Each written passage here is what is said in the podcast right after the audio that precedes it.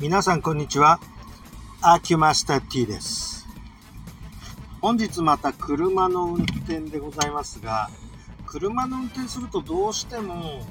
環境音がいろいろ入りますので、多少お聞き苦しい点もあるかとは思います。えー、例えば風切り音なんか結構頻繁に入ってると思うので、その BGM で多少消えてくれるかなとは思うんですが、ウインカーの音とかね、車ロックした音とかね、いろいろ入ると思います。その点、ちょっとご了承いただければな、というふうに思います。えさて、えっ、ー、と、いろいろ体の話シリーズでお話をさせていただいてたんですが、いろいろ話する中で、あ、これもあった方がいいかなと思って、ちょっとお話をしてみたいと思います。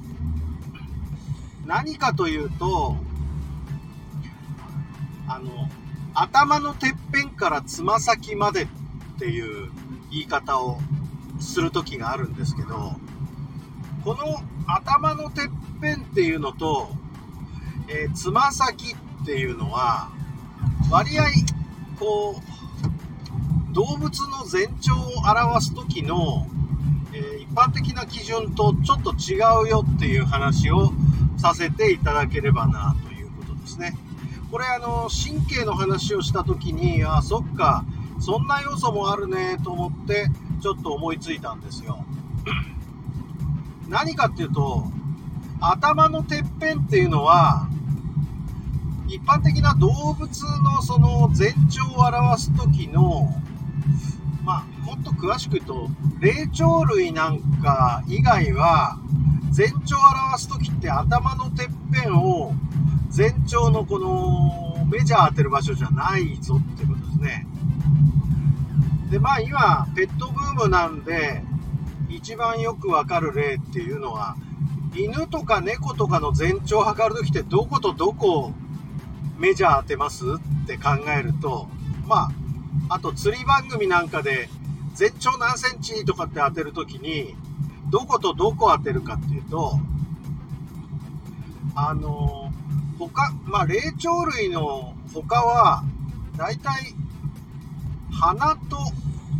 尻尾で当てません？測るとき。で、人間って、頭のてっぺんって鼻じゃないんですね。口でもないですよね。だから、あれ？なんか、ちょっと他の動物と違うじゃん。っていうことを同時に考えてみると、足の先っていうのが、これがですね、尻尾と整合性がない位置なんですね、考えてみると。あのー、人間の尻尾どこにあります？お尻の尾骨のとこでしょ？人間って。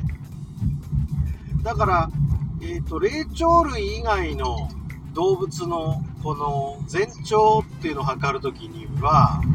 あ、ごめんなさい。ちょっと整理すると、人間と動物は違う場所にメジャー当てて全長にしてるわけですね。まあ、全長っていうと多分、あの、一番長いところっていう意味で、えー、全長という言い方。人間だと身長って別の言い方があります。えー、っと、霊長類の他のものだと、おそらくあの、頭のてっぺんと、あの、尻尾の先で合わせてると思うんですよ。尻尾があって。尻尾が多分一番長いとこだから。だけど、他の動物の場合は、尻尾の先とメジャー当てる場所は鼻の頭か口なんですよね。魚なんかは口だし、あれ？鳥ってどこに当てるんだろう？鳥って両翼をこう広げたところを全長、これ全長じゃないですね。全幅になりますよね。動物専門の方がいたら、これは、あなんか突っ込んでいただけたらいいなと思うんですが、なんか人間だけ足の先に合わせるっていうのはね、これはちょっと他の動物にないと思うんですよ。あの、足の先ってね、えー、っと、どういう経緯でこう、できてきた進化論的な発想ですよ。その、キリスト教的なとかね、そのユダヤ教とかイスラム教のその概念とは全然その整合性がないので、そこのところはご了承願いたいんですが、あの進化論的発想でいくと、えー、後ろ足の進化したものが、いわゆる、えー、足ですよね。後ろ足ってどう進化してきたかというと、えー、そうですね、多分最初ってまあウイルスみたいなものから細菌になったようなものから順番にこうミミズみたいになってくるはずなんででミミズみたいのに足が生えてきて前足と後ろ足になってるみたいなところありますね。お魚さんだと、えー、胸びれと尻びれがこの手と足に当たると思うんですがこういう構造で考えるとまああのー魚に対して、えー、ちょうど、なんて言うんですかね、あそこ。頭蓋部、魚の頭蓋部って多分、あの、目よりも、あの、上の方に、額、額がつるんと何にも突起がないから、額っていうにはあれなんですけど、あの、額のとこから尻びれの先端に向けてメジャー当ててるようなもんでしょ、魚から言えば。ちょっと変な測り方になっちゃうんですけど、当然そこの距離は尾びれよりも、いわゆる、まあ距離が短いからそこ、全長としてはそこには当てないっていうメジャーの当て方なんですが、ね、ちょっと考えてみると人間の全長、だから人間のてっぺんっていうのは鼻の頭なんじゃないですかね、実際。多分鼻が出てるし、で、えー人間の後ろっていうのは、いわゆる尾骨の先端のとこなんで、他の動物基準で考えると、えっ、ー、と、その神経的な、えー、てっぺんと一番後ろの、前と後ろの一番メジャー当てるべきところは、あ短いんですよね。人間の場合。で、えー、他の動物とはちょっと測り方の基準が違うていう、ここですね。ここ注意して考えないとなかなかこう神経の話っていうのは難しくなっちゃうので他の動物と人間でちょっとこう違う感じの基準が当てはめられてるということで神経考える時にここが非常にこうまあ他の動物に比べて考えやすいわけです。あ考えにくいわけです。あの例えばミミズだともうあの脊髄神経みたいのが各あのミミズの節々でこう順番に出てるから非常に分かりやすくて消化管も口からこう肛門までが1本の管だからものすっごい分かりやすいですよねミミズなんかみたいなこれだんだんその腸がとぐろ巻くようになったり、えー、消化管が迂回するから考えにくくなったと。それから、あの、よ、四つ足動物だとね、もともと四つ足動物が立ち上がったのが人間なもんですから、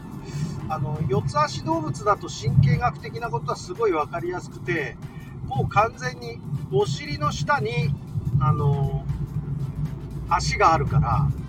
もう、あの、足は腰の家来だし、首の下にあの前足があるからの前足っていうのはその首の家来みたいなもんですよね。だからすごく、えーと、神経学的には結構分かりやすい構造なんですよね。あの四つ足動物ってね。ところが人間はですねその後ろ足でもって立ち上がっていわゆる股関節が他の動物みたいに90度曲がってんじゃなくてまっすぐ立っちゃったから、簡単に言うと。えー、90度だったのに180度まで開いちゃったから。だから、あのー、神経学的には考えにくいんだけど、実際考える時のモデルっていうのは、四つ足で考えるとものすごい簡単で、ここの構造変わってないですよね。えー、だから、腕は、腕全部、上肢体全部は首の家来だし、えー、支配下にあるし、えー、っと、足っていうのは、えー、腰の部分、お尻の部分からの、えー、支配下なので、えー、家来みたいなもんですね。だからそういう、なんていうかこう、構造的には配配線って言ったらいいんですか？一応神経って電気信号だからあの配線っていうのは割と当たってないにしても結構正しいんですけどそういう構造だっていうことを考え合わせていくとすごく神経学的なその神経なんていうか筋肉とか血管とかそのパーツの神経支配っていうのは分かりやすくなるんじゃないですかね。だこういうふうに見ると、あのー、変な発言というかですね、ちょっと突拍子もない発言はなくなるっていうのは何かっていうと、あのー、例えば腰が、我々のよく経験するんだと、腰がおかしいと足もおかしくなるんです。足が痛い時に足が悪いとは限らずに、実は腰から神経痛になってる場合って結構あるんですけれども、で、これを、あの、こっちから説明すると、へえ、ああ、足と腰って繋がってるんですねって、まあ、ちぎれてるわけないんでして、あの、腰からの、えー、神経の線で、足が、あの、まあ、支配されてる。えっ、ー、と、これ腕も同じよってことですね。まあ、そういう構造だってことを理解したら、結構、神経痛っていうことの、なんかこう、現象の神経学的なモデルっていうのは分かりやすいんじゃないかなというふうに思うんですが、どうです？分かりにくかったですか？まあ、あのー、なんとなく絵描きながら、あの、考えると分かりやすいかなと思います。YouTube の方がいいんでしょうね、こういう説明って。すいません。じゃあ今日はこんなところで。失礼します。